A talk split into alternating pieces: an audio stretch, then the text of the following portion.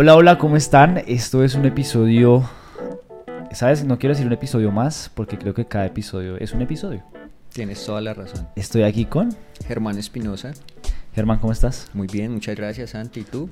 No, súper. Gracias por, por abrirnos el espacio de tu consultorio. Estamos acá en el consultorio de Velasquín. Eh, nos abrió la puerta para poder grabar este episodio y hablar cositas chéveres que, que traemos hoy. ¿Cómo vas? Bien, muchas gracias a ti, Santi, eh, por abrirnos el espacio a las redes sociales y a este mundo que nos permite conectarnos con el mundo. Eh, claro. Entonces, bienvenido, esta es tu casa, tu consultorio y vamos a Hagámosle, charlar un poco. Hagámosle, hagámosle. Le- ¿Sabes qué quiero contar? Que, que este episodio lo estamos grabando un domingo. Sí, Y, y yo anoche es- estábamos con mi novia bueno, haciendo unos videos en una discoteca. Y te lo prometo que yo, yo dije, yo tengo que levantarme. O sea, porque no es fácil tú llegar a las 3 de grabar y tener que levantar un domingo. Pero creo que empecemos de ahí porque para mí eso tiene mucho propósito. Y, y de verdad, cuando Lau nos dijo, me dijo, no, es que ese hermano tiene un- al- algo que contar muy chévere. Yo no, así, así, así estemos trasnochados, aquí estoy. Entonces, hablemos un poquito de eso, de, propósito y cómo cómo ha sido en tu vida o cómo llegaste a esto, cómo tener ese consultorio tan lindo. Gracias, Un poquito de eso. claro que sí. Pues bueno, les cuento.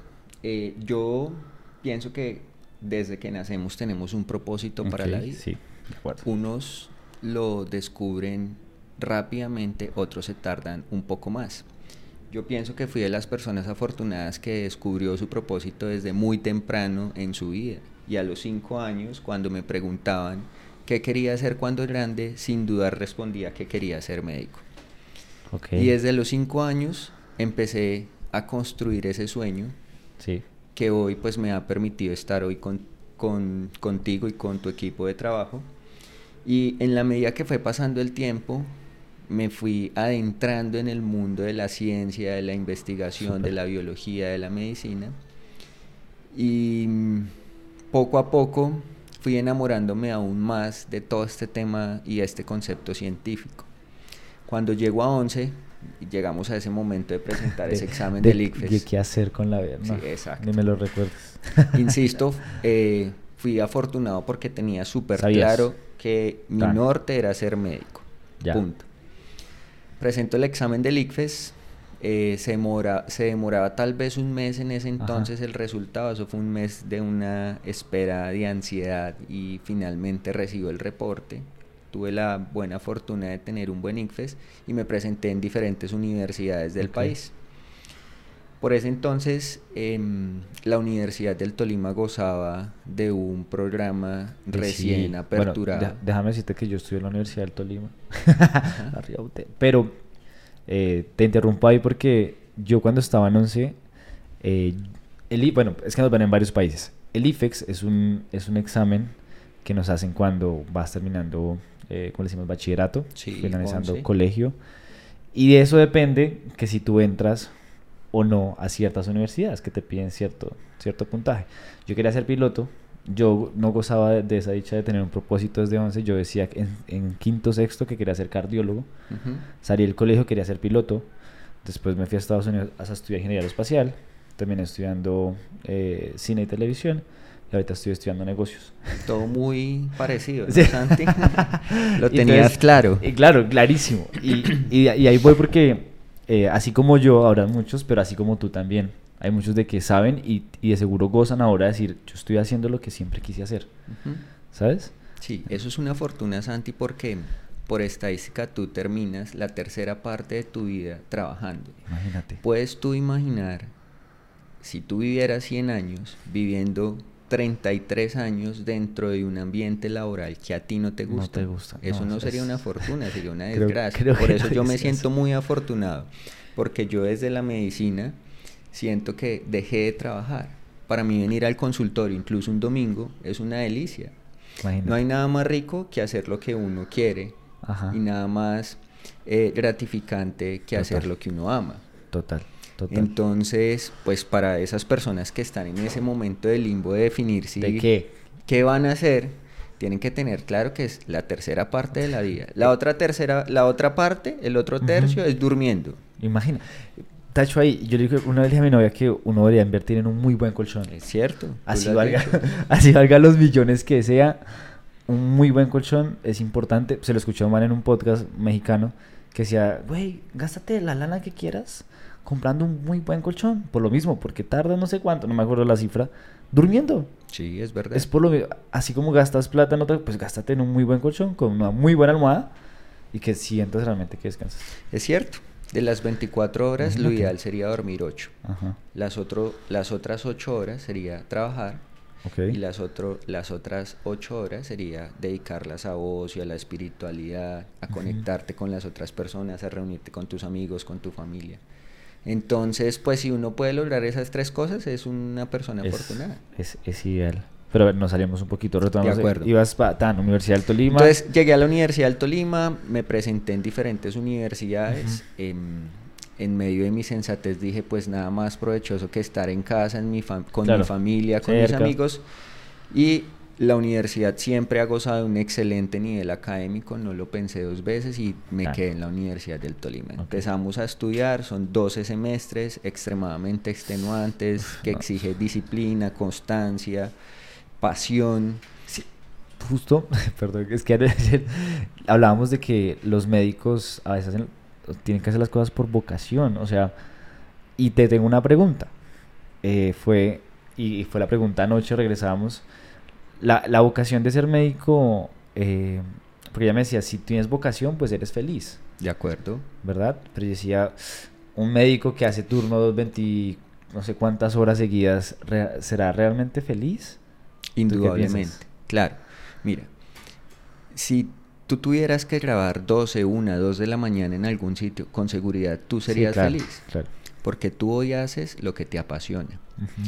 La pasión es clave para lo que nos propongamos hacer en la vida. Cuando tú haces las cosas con pasión, pues el resultado no puede ser más que el éxito. No importa si es 24 horas, 36 o 48, incluso que llegamos a tener turnos de esa cantidad de tiempo. Sí, claro. Y hay algo que te supera y es el amor. El amor a la medicina, el amor a ayudar, el amor a los pacientes, el amor a, a ver esa satisfacción. Mira, Santi, por ejemplo, ¿cómo puede uno sentir cansancio a las 2 de la mañana atendiendo un parto cuando tú estás experimentando la felicidad de traer vida a la vida? Claro. Eso es, un, eso es como si te inyectaran un shot de adrenalina y te diera... hágale. Exacto. Seguimos. No, no hay razón para parar. Indudablemente el cansancio físico No, pues, llega, siempre- pero pues bueno, acá estamos. Que, que, pero sí. No, ya, acabemos. Ya, ya, ya, con el- ya, Dani, eh, cerremos, ya acabamos el episodio. Entonces, Santi, continuando, Sí. terminó la universidad. Nosotros acá en Colombia, los médicos tenemos que por ley ir a hacer un año de servicio Sí. social y es obligatorio. Obligatorio. Entonces, ¿cuál es la finalidad de ese servicio social obligatorio? Mejorar la cobertura en poblaciones en donde los médicos no podían llegar por iniciativa propia. Por eso se vuelve obligatorio. Se aumentó la cobertura y los médicos que egresaban iban a un municipio Sí. del departamento y ejercían El rural, decía. exacto, que es lo que col- coloquialmente se conoce como rural. Rural, sí. Yo tuve la oportunidad de hacerlo en un municipio que es cercano a Ibagué, capital musical de Colombia, que se llama Chaparral. El segundo municipio en mayor grande, extensión, grande, sí, exacto, del del departamento. departamento del Tolima. Y tuve la oportunidad de recorrer, experimentar y vivir la medicina en, en el filo de la montaña, Santi. Ok, ¿Cómo, cómo fue eso? Pues contrastante, porque pasaste de un hospital donde tienes absolutamente todo no a no tener absolutamente Nada. nada más que tu lapicero, tu fórmula y tu conocimiento. Y cuando tú ves llegar esas familias campesinas, No, duro. totalmente, duro. con toda la esperanza de poder encontrar alivio, alivio en su dolencia, Sí, claro. pues uno definitivamente tiene que tener algo y es humanidad. El médico, además de ser académicamente bien preparado, tiene que ser una persona humana Humana. porque te tienes que conectar con, con esa persona, tienes que ser empático con su dolor, con su dolencia, con su sentir en ese momento. Total. Total que Pues completamente provechoso, pasó el año, terminé, me vine para acá, para la ciudad de Ibagué, retomé mi trabajo en diferentes áreas de la medicina, cuidado intensivo, quirófano, hospitalización, pude pasar por absolutamente todo y llegó el momento de decidir qué iba a hacer. Por pasión, por gusto, dije, quiero ser médico internista. El médico internista es el que sabe todo de todo, de todo, pero un poco, no ahonda, no a profundidad, ah, y es el que te permite definir si después quieres ser cardiólogo, neumólogo, Ahí ya vas a la especialización. Así es. Por pasión quería ser internista. Por cosas de la vida en quirófano, terminé en, en coequipo con un cirujano plástico y me dijo, hey, Germán, ¿tú qué estás haciendo? Le dije, me estoy presentando a esto. Acceder a una especialización en Colombia es realmente complejo porque es unos cupos por año. Imagínate. Oye, ¿eso no sabía? Sí, imagínate. Y, tiene una razón que la gente debe saber y es que para formar un especialista tú necesitas un entrenamiento personalizado. Claro. O sea, el que te está enseñando a operar es encima de ti. Sí, de tener a 15 en un, salón. Operando, ¿no? Está el apéndice. Desde aquí, vea. No, baila. Indudablemente no se puede. Pero pues es, es una limitante para el número de especialistas que hoy puede contar eh, Ibagué, el Tolima y Colombia. Total que en ese momento dije, ¿sabes qué, doctor? Doctor, tienes toda la razón y me presenté a la Universidad del Rosario a un programa que se llama Medicina Estética y Láser. Yo dije, estética, láser. Sí, sí, sí, sí, sí. Okay. Y entonces hice el proceso. El proceso es presentar el examen. Ese examen es un filtro. Luego tú vas a una primera entrevista y luego tú vas a una segunda entrevista. Para mi primera entrevista, Santi, me sucedió de todo. Por ejemplo, estaba en el aeropuerto a puertas de tomar mi vuelo y como cosa rara esto... Ah, no. no tengo que decir qué pasó. no tengo que decir qué pasó. adivinar. Mm, se canceló el Exacto. Entonces, Porque las supuestas nubes no dejan aterrizar. Entonces, mi entrevista era a las 5 de la tarde, era a las 11 de la mañana y yo dije, nada, me tengo que ir En, bus. Lo que sea, llegar. Cogí un carro eh, finalmente había paro de, no me acuerdo, paperos creo que por ese entonces. Entonces me tocó devolverme nuevamente para Ibagué porque no pude salir. Y me tocó esperar el vuelo de las, de las 4, 4, y media. entonces, cuando decoló el avión, eran las 5 de la tarde, mi entrevista era a las 5 de la tarde, yo dije, no, pues tendré que llegar. Fui el último en llegar. Eh, la médico que me iba a entrevistar, pues tuvo una actitud como medio displicente y dije, baila. ya. Pero por fortuna una semana después me llamaron, presento la entrevista y empiezo a estudiar medicina estética y le hacer un programa que se enfoca en la parte bonita de la dermatología, en empezar a mejorar esos inesteticismos que tiene la gente. y ahí es cuando... Gracias, Santi. Después lo daño. y, ahí es cuando empiezo a enamorarme de esto. Esto que están viendo es la piel, Santi. Ok. Mostrémoslo así como cerquita. Ahí. Acá. Dani, eso se ve. La piel es un órgano fascinante. Entre otras cosas, Santi, la piel es el órgano más grande del cuerpo. ¿Sabías eso? Sí, yo sí, sí, que es... Pues, sí. pero sí, ¿Y por qué es importante que la gente sepa eso? Porque tienden a segmentar la piel. Entonces tú dices la piel de la cara, la piel del pecho, de la espalda. pero, exacto. Pero, realmente es una sola. Es una sola piel. Y la piel ha suscitado muchas cosas a través de la historia. Desde la admiración hasta cosas raras y mórbidas como hacer libros con cubiertas o tapas de piel, humana incluso. ¿Puedes, puedes, imaginarlo? Qué loco. Y hoy existen en la biblioteca de libros raros eh, libros con cubierta de piel humana. Imagínate. Qué, qué locura. Y, y, antes de que avancemos en este tema y andemos más en este tema, yo me quedo con tres cosas que me contaste. Sí. Porque me siento súper identificado y es Primero la humanidad. De acuerdo. Y creo que actualmente tenemos una escasez eh, social de humanidad. Y esa escasez social de humanidad también nos hace tener una escasez social de propósito, que es lo que hablamos. Y estos espacios siento que aportan a esa escasez de propósito. Que probablemente alguna mm, de las mil que nos vayan a ver, las diez que nos vayan a ver, yo siempre digo que una persona lleve, cumpla encuentre un propósito.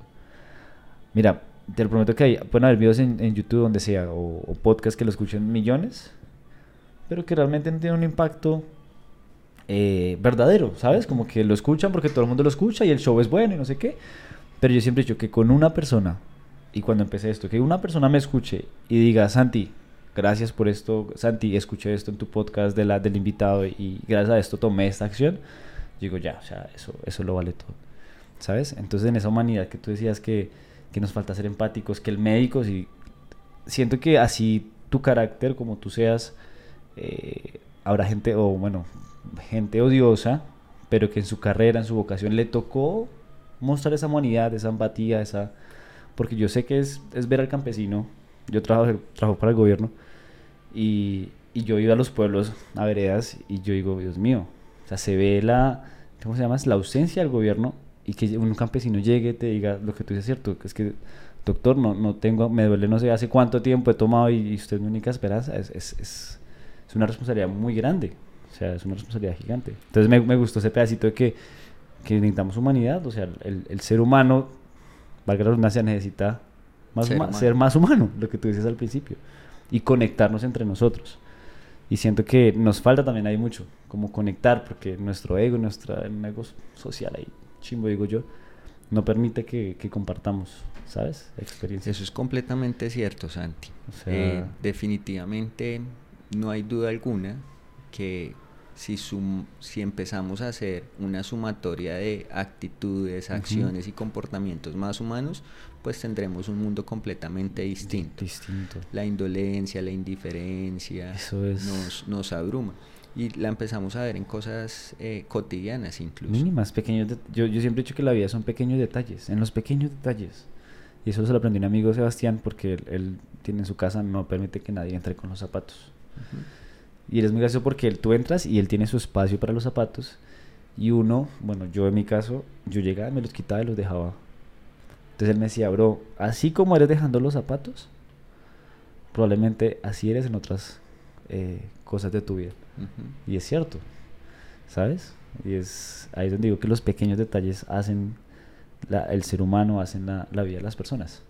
Y dímelo a mí, Santi, que de pequeños detalles tengo que estar yo viviendo, fijándome, analizando. Justo, justo. Porque a veces necesitamos pequeñas cosas para hacer como un upgrade y maximizar nuestro potencial desde lo físico y desde lo emocional.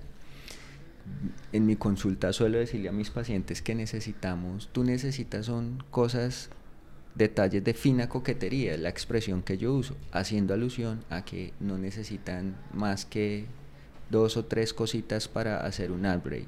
¿Por qué, Santi? Porque a veces la gente tiene una autopercepción de sí misma completamente distinta. Ay, ese es otro tema durísimo. Completamente. Ese es un tema que no me acuerdo con, pero sí, o sea, nosotros nos damos muy duro. Siento que nos tiramos muy duro. Nos miramos al espejo y ¿qué es lo primero que vemos? No, el gordito, el cachetón. Y nunca decimos, mierda, somos seres humanos. Mira, podemos ver, podemos escuchar, podemos, ¿sabes? Y, y, y en vez de enfocarnos en eso, nos enfocamos en como que en darnos latigazos cada uno. No, estoy así, estoy así. Claro, es No que, puedo. Santi, hoy el enemigo número uno de uno es uno mismo. Total. Yo tengo pacientes, hombres y mujeres, que tienen un canon de belleza por encima del promedio y para ellos en su autopercepción están por debajo del canon de belleza promedio. Y entonces el tema no es un tema de belleza per se, desde lo anatómico, Ajá. estructural, sino es un tema de autopercepción, de amor propio. Y yo les digo, pero no es posible que te estés dando tan duro cuando la mayoría de las personas no lo Es- hacen. no lo es, es- Y, y yo quiero preguntarte cómo, digamos, las personas que ven acá a tu consultorio, eh, cómo manejan la, la superficialidad. ¿Por qué te lo digo? Porque muchas, o, o en mi concepto, tenía una, tenía una creencia de que eh, si tú empiezas, no sé, quitándote el- un lunar, ejemplo, no sé, después voy a querer quitarme aquí y aquí y, va- y vas ahondando y vas vas poniéndote un- desde mi punto de vista una máscara Sí. Que va a hacer que pierdas tu, tu, tu esencia de cómo eres, de aceptarte, de aceptación y demás. ¿Qué piensas tú de eso? O sea, porque yo... Mira. Sí. Te entiendo perfectamente, Santi. Mira, la, la superficialidad realmente va en quien percibe la belleza. Ok. ¿Sí? La belleza se ha percibido de diferentes maneras a través de la historia de la humanidad. Y en la medida en que hemos ido evolucionando como sociedad, los conceptos de belleza han cambiado. Por ejemplo, antiguamente para los griegos, bello era lo que les parecía bello y ya está. Sí, claro, claro. Y lo que moralmente les parecía que debía ser bonito, y ese era el concepto de belleza. Hacia la Edad Media, en ese concepto tan en torno a Dios, Sí. la belleza, Los romanos. exacto, la, no, la belleza gira y el- la percepción cambia. Y entonces entramos en un mundo donde tener la piel extremadamente blanca era un concepto de, de aristocracia, de Ajá. poder, de belleza. Y ni te imaginas lo que la gente hizo para que su piel se viera blanca. Blanca. Pero después entramos a esta época contemporánea y hay una persona, seguramente la has escuchado, Co- Coco Chanel, Ajá. y empieza a imponer cánones de belleza distintos. Y ella cansada de, ese- de esa percepción de belleza completamente blanca, se fue un día en su yate, se tiró en la proa de su yate, se bronceó y cuando volvió a cámaras tenía un color bronceado y en ese momento esa- cambió y pasamos de tener una belleza con una piel blanca a una belleza con una piel bronceada o morena. Qué loco. Hoy, exacto, hoy el canon de belleza es completamente distinto. a decir, ¿cuál es el canon de belleza? Mira, ¿qué es un ¿Qué? canon de belleza? Empecemos por ahí porque yo digo que, bueno, un canon de belleza lo puedo poner yo y, y cada quien puede poner su, Y es así. su, su moda, su... Así es. Y así me siento bien, así es. Y para algunos está bien, para otros, no, está loco, y en fin, ¿sabes? Entonces, Tienes toda la razón. Y no es lo mismo el canon de belleza latino al canon de belleza africano, asiático o europeo. Varía desde, desde la cultura, la percepción de lo que es Sí, bonito sí, o no lo es. Entonces, para Colombia se reúnen un grupo de expertos y empieza a dar como unas particularidades objetibles y medibles en el rostro y dice, esto es lo que se considera Será- hoy un canon de belleza. que, sí, así es. Y pues evolucionamos. Hoy, eh, desde mi perspectiva para responder el tema de la superficialidad, pues la belleza, como te has podido dar cuenta, ha podido transgredir los límites del tiempo. Ok. Y en algún momento, todo lo que hoy vemos fue bello. Para ti hoy, algo tal vez del pasado. Por ejemplo, hubo una época donde ser extremadamente obeso era hermoso. Era, era así. era bello. considerado. Era considerado Sí, lo que hoy consideramos el 90, 60, 90, o se consideró, ¿me Sí, entiendes? También. Lo que hoy para Y- nosotros y tal vez nos pueda parecer que no está acorde al canon de belleza, en algún momento sí lo fue. Y eso va a ir evolucionando de alguna Total, manera. Sea, de alguna manera. completamente. Hoy en Sí. qué estamos? La actualidad cuál es? Es la tendencia a la belleza natural. Hoy estamos es conservando la naturalidad de los rostros. Hoy estamos volviendo a la naturalidad en los cuerpos. Ok. Y estamos dejando atrás ese concepto de belleza exótico, de, Sí, sí, sí. de contornos muy marcados, de, exacto, de labios extremadamente grandes, puntas nasales muy finas y estamos retomando la La naturalidad. La Y porque, naturalidad. porque desde tu punto de vista, ¿cuánto llevas eh, en, en- en la medicina estética que decías? Y- Como médico llevo 13 años Sí. y trabajando en medicina estética y láser voy para 5 años, Santi. Ok. ¿Y, y, y cuál crees que ha sido ese cambio o esa transformación de volver a la naturalidad? ¿Por qué, por qué ese cambio de tendencia así? Porque es claro, una excelente pregunta. hay sucesos que marcan tendencias. Yo siempre entendí que las modas son momentos, o sea, momentos, ¿sabes? Entonces todos, la moda de, ¿te acuerdas cuando eran emos, punk, Sí, sí, fueron sí. Pero hay cosas que quedan tendencia, ¿sabes? Que duran más tiempo y son tendencia. ¿sabes? Como que antes lo que decías, la obesidad era vista normal, ya después se vio que era una enfermedad y ya se volvió en tendencia, ¿sabes? Ya la gente te- sabía, tenía claro que, pues, que estar gordo más allá de lo estético es también, creo que ahorita la gente, la tendencia actual es que la gente se está cuidando más allá de lo estético y no verse lindo, es también un tema de salud. Tienes toda la razón. Entonces, como, ¿cuál, ¿cuál ha sido esa transformación que has visto tú? en la medida en que hemos ido dilucidando los conceptos y hemos ido entendiendo qué es sano y qué no es sano, hemos ido transformando nuestra percepción y nuestro concepto de belleza. También está ligado al contexto cultural, Santi. En nuestro país venimos de un legado, de una cicatriz de los 80 y de los 90 de lo, del narcotráfico, con prototipos de belleza impulsados, creados, patrocinados e impuestos por ellos. En este nuevo relevo generacional, en, en estas nuevas generaciones donde no han estado influenciados bajo esa percepción, empiezan a tener un concepto distinto del que veníamos teniendo. Esta nueva generación, esta generación Z, ecoamigable, amigable con los animales, amigables con, el, con absolutamente todo lo que les rodea, también cambió en su concepto de belleza. Y hoy quieren no transformarse, hoy lo que quieren es aceptarse y conservar lo que son ellos, haciendo por supuesto un upgrade. La belleza es es un concepto tan complejo. Sí, sí, es complejo. Pero pues al final, si tú tienes un poquito más rojitos y rellenitos los labios, pues te verás más linda. Si tú al final no tienes unas arruguitas, te, te verás mejor o más linda. Si tú como hombre estructuras tu mandíbula y le das fuerza a tu pómulo, pues seguramente caminarás y las mujeres te voltearán, te voltearán a ver mucho más. No, no puedo, no puedo que me vean. Mentira. Qué loco, porque para todos hay. Indudablemente. Y, yo creo que también es otra creencia, es que la, la, medicina estética y la y demás es solo para las mujeres, para pero siento que lo que tú dices, para todo hay, y es seguro tienes también pacientes. Sí, es muy cierto. es, esa, es, es, un excelente me, me, sorprende, la verdad me sorprende porque desconocía como el, el ¿cómo se llama esto? El, ¿Cómo se dice? la cronología, la No, no, no, desconocía, es, el, sí, ese tipo de contexto porque también lo que tú dices, así como en los 80, 90 nos pusieron un estilo de belleza, eh, nos impusieron una belleza, también uno va creciendo con creencias. Total. ¿Sabes? Entonces mi creencia eh, era de que la medicina estética y láser era para mujeres. Y que ahí quedaba y que... Pero mira que también tienes... Eso, eso me sorprende y es wow. O sea...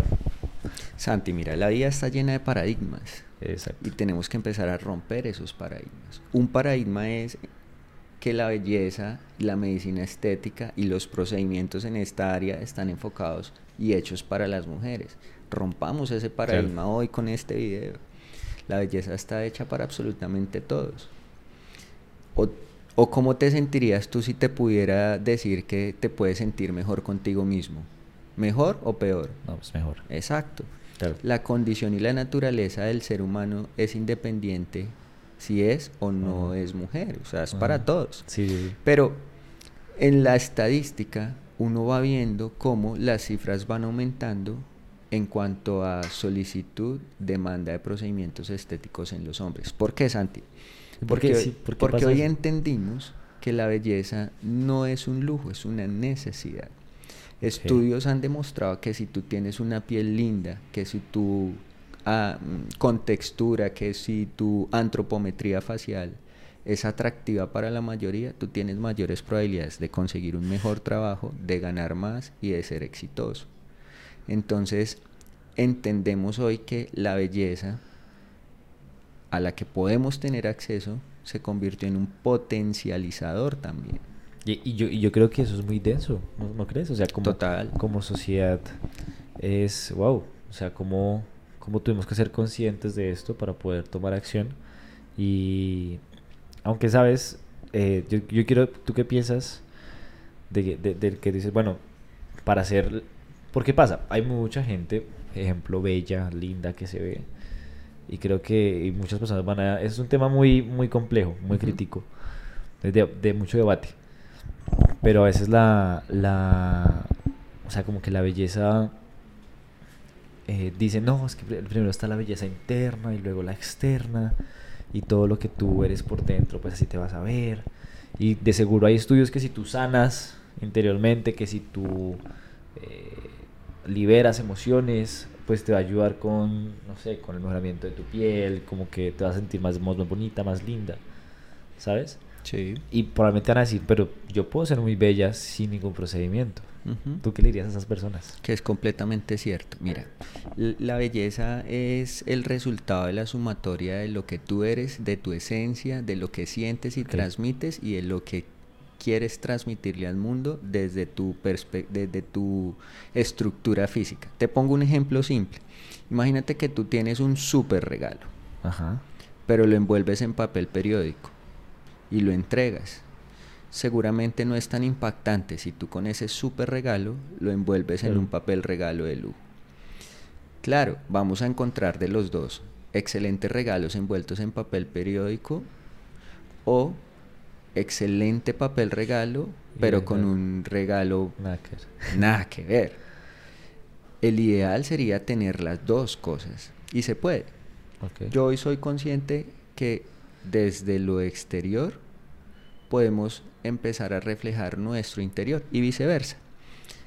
Tú eres bello en la medida en que también eres un, un buen ser humano. Y te ha pasado, puedo decir que a mí me ha pasado, o sea, tú te sientes a hablar con una persona que está dentro de la línea baja del promedio en el canon de belleza, pero es espontánea. Sí, claro, es- de es un- seguro. dice uno, Sí, no, sí, esta persona es claro. súper agradable. Y empiezas a ver algo bello donde nadie más lo ve. Y tus amigos te pueden decir, pero Santi, ¿qué le pasó, hermano? Usted fue pucha, se desfasó, ¿qué está pasando? Cambia de fórmula, te van a decir. Pero ahí es donde uno entiende por qué la belleza está en quien la ve, en quien la percibe, en quien la siente, porque la belleza también se siente. Es Entonces, no podemos em- empezar a estigmatizar, ni dejarnos llevar por las primeras impresiones, ni vivir en la temporalidad instantánea. Para al final discernir y concluir si eres bello o no, pues además de tu estructura, de tu piel, de tu aspecto físico, deberías permitirte ver si esa persona es linda o no es linda en sus sentimientos, en su actuar, en su pensamiento, en su congruencia entre lo que ves y no ves. ¿Tú crees que ese, ese es el primer paso para, por ejemplo, si yo veo a alguien así, porque todos caemos en eso de juzgar? creo- El primer paso es ese, no juzgar. Eh, eso te- eso El voy. primer paso es no juzgar, pero también es, in- es está ligado a la naturaleza humana y tú no te puedes desligar es de cosas duro. que están en tu cerebro reptiliano. Reptiliano, sí, es, imposible. Es, es- es Sí. duro. Por más que tú Por más que quieras, y espiritual y- espiritualmente. Exacto, Santi. Y espiritual, entonces, es, es duro. O es sea, imposible. Y, y te lo digo porque en mi casa tengo un ejemplo muy claro que es mi mamá. Mi mamá es una mujer que va a ayuda, va a la iglesia, va a misa, tal. Eh, es- es- no es religiosa, es Ujú, espiritual, ujú. porque ella trata de llevar sus acciones.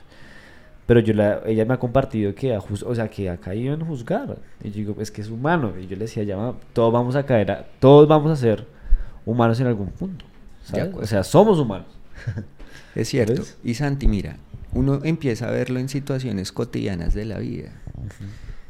Tú, en tu adolescencia, por tu impulso carnal, te decantas por la belleza física. Sí. Pero en el ocaso de tu vida, cuando tu piel ha caído, tu pelo se ha perdido, ha cambiado de color, Eso has es- perdido ese tono, esas piernas lindas que, que te atrajeron en enamoraron. la adolescencia, esos glúteos firmes, grandes y redondos, Sí, claro. esos senos ya no están. Tú al final te enamoraste de lo que viste o de lo que esa persona te generó a ti Te en tu sentir corazón. que- Entonces, la belleza se puede percibir con los ojos, pero también con el corazón, Santi. Y si tu corazón es un corazón genuino, transparente y bello, tú percibirás el mundo de muchos colores, pero si no, lo verás en blanco y negro. Sí, definitivamente. Ahí sí estoy de acuerdo contigo. Es, es, es así. Y creo que ya cerramos. Buenísimo. Pero es, es muy cierto, es muy cierto. Las, las, el cora o sea, y que ahí es donde entra como la sinergia con las, con las personas que conoces y que también tienes que cuidar. Porque también pasa que hay personas, o me pasó también mucho, por mucho tiempo, era desgastarme en intentar, intentar que las otras personas me vieran con un corazón noble, con un corazón sincero. Y yo me desgastaba y, y termina... Y mira que ahí uno termina poniendo máscaras, uno termina igualándose a ellos, uno termina eh, queriéndose parecer a ellos, cuando realmente lo que tú dices, lo más bonito, lo más bello es tu poder Claro. ser tú. Y la persona que esté a tu lado, tu pareja, tus amigos, eh, pues te tienen que amar de esa manera, querer de esa manera, sin tener tú que... Porque esa, también, esa belleza pues tiene que ser comprendida por los que están a tu alrededor. Tienes toda la razón. Y no hay algo que se note más, que resalte más. Es como si te colocaras un foco en la cabeza que la mentira. Eso... Tú tienes que ser genuino, transparente y con seguridad tira bien en la vida. Santi, entonces, la belleza es- es, es un tema del, del- de algo para hablar. No, Incluso, aquí- aquí no. ¿cuántos Otros- podcasts no sé? Sí, y yo otros tres feliz. episodios. ¿no? Estamos aquí hablando de esto. Pero te quería contar algo, que a raíz de la belleza, a raíz de esta industria, porque también es eso, es una industria, surgió un deseo dentro de mí Ajá. de empezar a crear empresa. Y es cuando Santi nace Velasquín. Skin. Cuidamos tu piel. Te quiero contar un poco, si me lo permites. De una. Em, al igual que muchas personas en este país, comencé este proyecto inundado de dudas. Creo que como todo el Porque mundo. la estadística es contundente. Sí, sí, Después de cinco años, la mayoría de las no está. empresas creadas en Colombia se han perdido, han quebrado, se han desaparecido. Ajá. Y yo en mi sueño no quería eso. Y entonces dije, pues bueno, voy a empezar a juntar la parte académica desde mi formación como médico y especialista. Ajá. Y empecé, que esa la tenían bien estructurada, Sí, pero empecé a improvisar en lo empresarial. ¿Por qué? Porque soy médico, nunca me formaron claro, para claro, hacer ya empresa. Pero bueno, entre ensayo y error, terminé creando Velasquín con muchas adversidades y esta es una historia en común para muchos emprendedores en este país. Terminamos superando obstáculo por obstáculo y hoy logramos consolidar cuatro productos de cuidado para la piel. Nuestro primer producto, que es nuestro bestseller, es una espuma. Es una espuma dermolimpiadora. ¿Por qué cuatro, mis queridos em, YouTube? you- ¿Cómo se dice, Santi? Eh, No. Sácame de la ignorancia que yo ya estoy ¿Sabes viejo cómo? en estos temas. Santi Lovers. Santi lovers. Exacto. Para tus Santi lovers. Eso. No, es cierto porque uno de los hashtags que tenemos es skin lovers y así nos dirigimos ¿Sí a, es? a- a- a nuestro público. son a mi público Pero a los Santi lovers, eh, uno Santi necesita cuatro cosas para tener su piel perfecta. Y yo quiero que hagamos un ejercicio con quienes están viendo ese- este podcast. Imaginemos que por un día no nos cepillamos los dientes. ¿Cómo nos vamos a sentir al final del día? ¿Cómo crees que puede oler nuestra boca al No, final pues del día? imagínate, si uno Ahora, tacos, cebolla, no, imagínate. baila. Ahora imagínate que tú nunca has cuidado tu piel y que a esa piel le pones un olor. ¿Cómo crees que está oliendo tu piel en este momento? Horrible. Sin palabras, la verdad. Total. Entonces cuidar la piel debe ser un hábito como cepillarse los dientes. Tú te levantas y te cepillas los dientes, utilizas crema dental, hilo, o sea, y tu enjuague bucal. Sí. Cuidar la piel es igual. Debes utilizar un limpiador, un hidratante, un protector y un medicamento que te ayude a quitar tus imperfecciones. Si tú no lo haces, es como si no te cepillaras los dientes. Así es simple. Sencillo. La piel demanda un cuidado.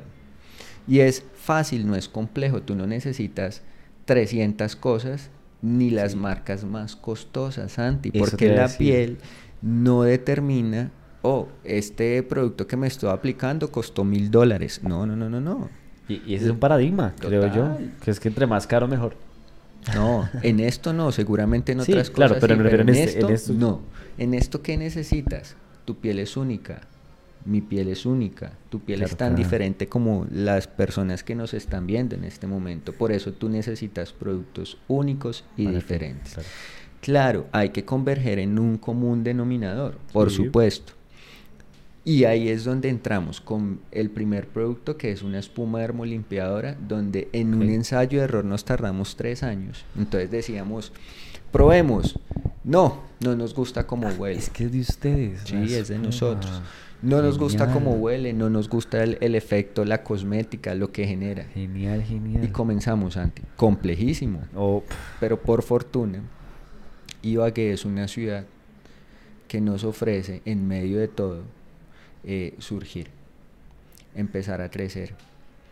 Empezamos a llegar a más pacientes y lo mejor es la recomendación de Ah, nuestro es- paciente a otro. El voz a voz. Pero ¿por qué pasa eso? Por tener resultados. Así es. Si a ti te funciona, te fue bien, ves resultados, tú comienzas a regar la ola. O sea, Por supuesto. ¿Te gustó? Tal, vamos. O sea, Santi, y tuvimos un éxito abrumador con nuestra espuma dermolimpiadora. Hoy sigue siendo nuestro bestseller y nos impulsó a crear nuestro segundo producto. Y en la lógica de cuidar la piel, el enemigo número uno de tu piel es el sol, la luz. Hoy la luz que está encima del techo, la que tú estás utilizando, absolutamente todo el computador, tu teléfono celular, daña tu piel. Y si tú quieres entender que el enemigo de tu piel es la luz, pues debes entender que el amigo de tu piel es el protector de luz o protector solar. Ok. Y eso nos llevó a un tercer producto, Santi, que fue el hidratante. Pero quisimos llevarlo a un nivel diferente ok. entendiendo desde lo académico, desde dentro de las publicaciones Exacto. científicas, todo lo que hoy gira en torno de esto, dijimos, pues no puede ser un hidratante común y corriente, y decidimos adicionarle un antioxidante. Y a ese Ok. antioxidante, entonces dijimos, pues no puede ser un antioxidante común y corriente. Sí. Decidimos aumentarle la concentración a ese antioxidante. Y después dijimos, tiene que ser un producto que en su cosmética, es decir, en su aplicación, en su olor y en su percepción, esté por encima de todos los demás. Y al final dijimos, tenemos un excelente producto, pero no podemos tener un precio elevado. Tenemos que dejarlo para que la mayoría de las personas puedan acceder a él. Y eso hicimos, porque entendimos que cuidar la piel no debe ser un lujo. Cuidar la piel debe ser una obligación contigo mismo, una necesidad, un ritual. Entendiéndose esto como ese acto consciente con- de amor consigo mismo. Con. Y pues bueno, empezamos a posicionarnos y, y nos ha ido muy bien, Santi, por fortuna. Y a pesar de la estadística, creo que hoy la estamos rompiendo. eso, eso realmente me alegra. me no, y a mí más, Santi, porque yo como médico que tengo todo en contra para ser un empresario exitoso, pues lo estoy logrando y eso es lo que quiero que para los anti-lovers eh, que Ya nos sabe. están viendo, eh, tengan en cuenta que si hay algo que nunca podemos perder, es el foco, el norte. Si tú tienes claro para dónde vas, tú vas a llegar. Tú no puedes ir por la vida como cuando conduces por Bogotá sin Waze. No, porque baila. Te pierdes. Llegas seguramente, pero has dado muchas vueltas antes. Claro. Tú tienes que ir ya con la mejor ruta para eso que tú quieres que es el éxito. Tú, por ejemplo, estás en la mejor ruta del éxito. Total. ¿sí? Seguramente te va a ir excelente, aún mejor de lo que te está yendo. Sé que tienes todo un proyecto bien estructurado Vamos construyendo. y hoy entiendo algo, Santi, que la naturaleza nos muestra desde sus inicios y es ese trabajo en colmena. Claro. Grupitos. Tenemos que ayudarnos entre nosotros, entre nuestra comunidad. Los que hoy están viendo esto nos pueden ayudar compartiendo, Claro. recomendándonos, Comentando. sugiriendo, comentando. Y es la única forma que entre todos empecemos a crecer. Dejemos ese ego a un lado, Ah, dejemos sí. esa envidia a un Total, lado, total, dejemos total. esas cosas que nos impiden tener acciones tan simples como dar un clic sobre una flechita que dice compartir y empecemos a hacerlo. Hablamos todos los días de un mundo mejor, pero ¿qué hacemos para ¿Qué tener estamos un mundo haciendo? mejor? Sí, yo, yo pienso exactamente lo mismo. ¿Qué estamos haciendo para convertir este mundo mejor? Y, y la pregunta es tú, digamos, de ti.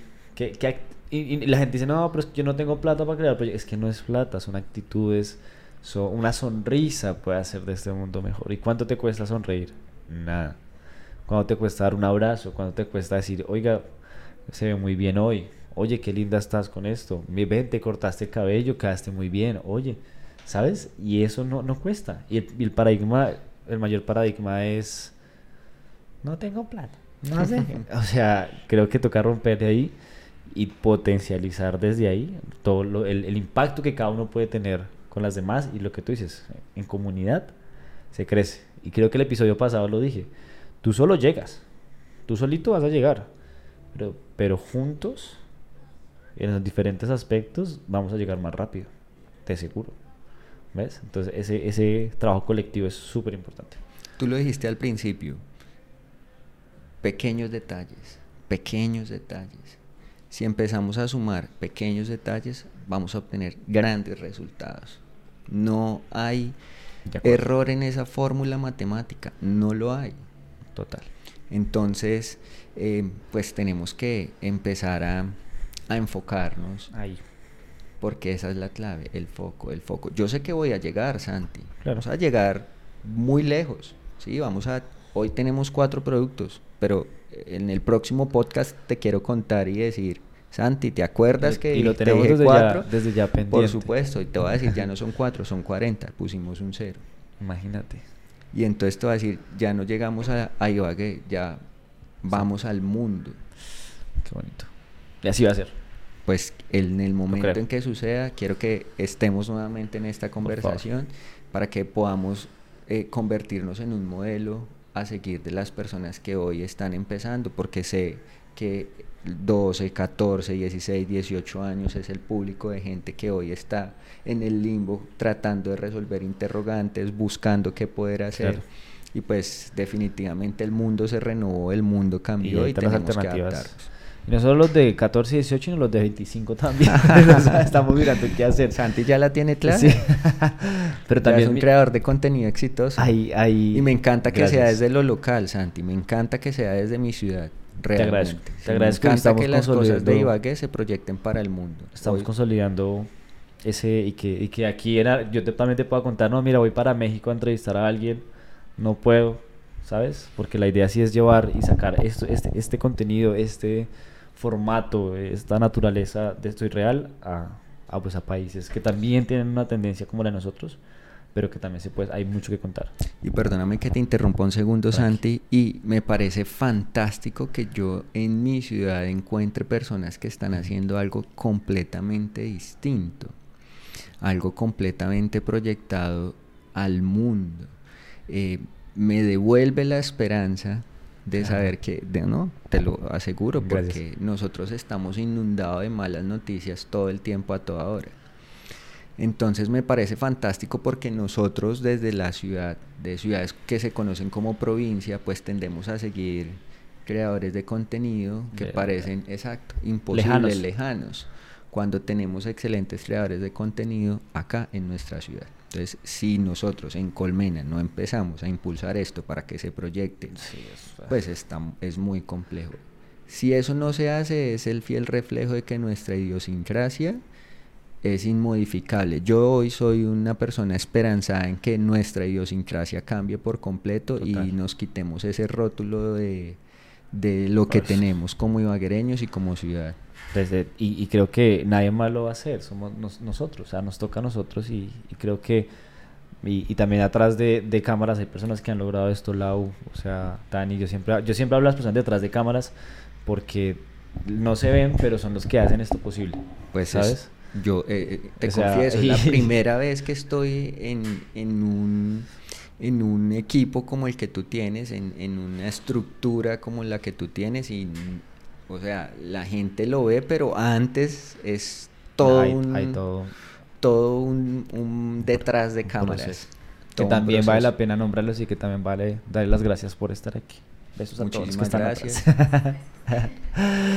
Dios mío, aquí podemos seguir hablando. No sé cuántos llevamos hablando, pero nos toca ir cerrando. Eh, mm, creo que mm, definitivamente esos espacios necesarios. Es la primera vez que tengo a un médico en, en- en mi podcast. Hay mucho que aprender. Siento que aquí, lo que tú dices, nos, echaríamos otros tres episodios para seguir hablando de, de todo. Me encanta, me encanta poder contar con personas que más allá de lo profesional también eh, tienen un- un alma, un espíritu muy lindo y que lo comparten y que lo hacen ver eh, con sus pacientes. Que lo que me contaba la vez que tú siempre haces como, siempre muestras que va más allá de, eh, porque de seguro hay profesionales que solo quieren venderte y ahí hay gente empresarios que solo quieren venderte a lo que sea y, y no les importa quién compre o, o el esfuerzo que tuvo que haber hecho para poder comprar su producto. ¿sabes? Entonces me encanta poder encontrar eh, profesionales en lo que haces y, y definitivamente esta, esta conversación fue, fue, fue muy, muy fructífera y muy bonita. Santi, muchísimas gracias a ti. Definitivamente conversar contigo fue todo un deleite, es muy enriquecedor y me alegra mucho poder contarte un poco de lo que hacemos nosotros acá. Te, te tengo dos preguntas, pero, Las que quieras. pero creo que dejé el cuaderno. Lau, ¿te acuerdas del cuaderno? ¿Te acuerdas de la pregunta? Ah. Bueno, eh, la temática es que cada, cada- en cada episodio dejamos un... Yo, Dani, perdóname, Dani, yo no encontré ese cuaderno, ¿será que lo dejamos en Jigger? Bueno, en fin. La, la temática es que vas a dejar una pregunta para el próximo invitado. Ok, Tú no, pues, no te vas a decir quién va a ser, ni qué hace, pues porque eso condicionaría la pregunta. Entonces, de acuerdo. ¿qué pregunta le harías al próximo invitado? Bueno, mm,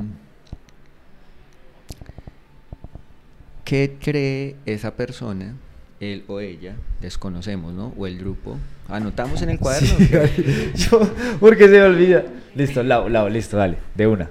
Suéltala. ¿Qué cree esa persona, él o ella, que podría decirle desde su experiencia en lo profesional a, esa, a ese joven que está en ese proceso de definir qué quiere para su vida? ¿Cuál sería el mejor consejo que le ¿Cuál es el podría dar? consejo? No tengo ni idea de quién es, entonces pues me- eh, hago una pregunta muy general. Pero está bien, está Bueno. bien, funciona. Lo importante es que te prometo que lo va a responder. y la última ¿Cuál era la mía? La que me habían dejado. La tuya, si no estoy mal, o sea, no me acuerdo bien cómo la hicieron, pero era de que si lo que tú habías hecho, eh, siempre te habías proyectado en hacerlo. Y creo que me lo respondiste durante Sí, todo el podcast. exacto. y era que tú tenías tu vocación. Sí, sí, Porque. El, invi- el invitado anterior era como, mi vida era esta, ahora es esta, y no me veía teniendo un, un hotel en un municipio. O sea, ¿sí ves? Entonces, por Bueno, eso el- encontró su propósito en el camino de su vida. y es válido, Total. y es válido. Mira, KFC es Ah, un bueno, éxito sí. después de tantos Imagínate, años. Imagínate, entonces esa era la pregunta. No era, era, era más estructurada, pero era esa porque de su experiencia quiso preguntar eso y pues ya no la De acuerdo. respondiste. Y la segunda pregunta. La segunda pregunta es, ¿eres real? Oh, excelente pregunta. te quiero responder con algo que te dije en algún momento del podcast y es que soy un fiel creyente que si hay algo que se nota más que cualquier cosa es la mentira, es la falsedad y es ser irreal.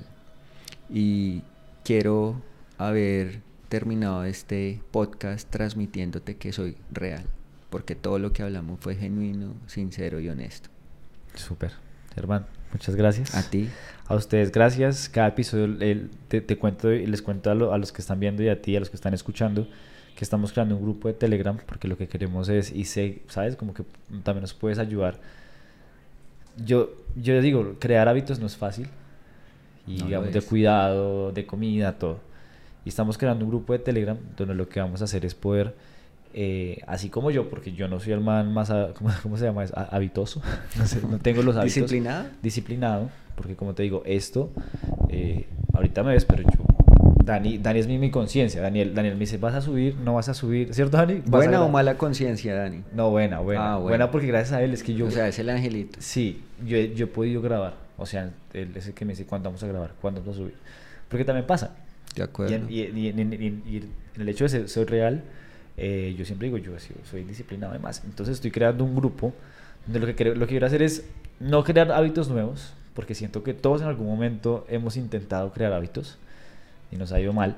Entonces lo que quiero es cómo desde la cómo mantener y sostenernos con los hábitos, que creo que eso es más importante que realmente crearlos. De acuerdo. Entonces quiero enfocarme en es cómo a los y los que quiero que estén en este grupo es todas las personas que quieran crear, sí, pero que también hayan intentado y han y lo han hecho y han intentado y han fallado. Cómo retomar eh, esos hábitos. Súper bien. Entonces para que sepas, estamos creando el grupo de Telegram. eh, vamos a compartir tips, vamos a tener videollamadas, vamos a tener mensajitos de voz, eh, frases motivacionales y todo esto para que juntos podamos crear, pero también mantener y volver a tomar los hábitos. Súper chévere. Entonces estén pendientes. De pronto tenemos alguna videollamada con el doctor Germán, algún... siempre será un placer para mí. Y ustedes siempre serán bienvenidos. Muchas gracias por irnos a la puerta de tu consultorio. Y bueno, más faltaba. esto fue otro episodio de Soy Real. Gracias por vernos. Recuerden compartir. Recuerden eh, darle clic en suscribir. No sé dónde va a salir, Dani, pero creo que sale abajo, sale a este ladito. Así que gracias por vernos. Compartan. Esta información es, es valiosa no solo para ustedes, sino para personas que pueden estar cerca de ustedes. Así que gracias por estar y nos vemos en la próxima. Adiós.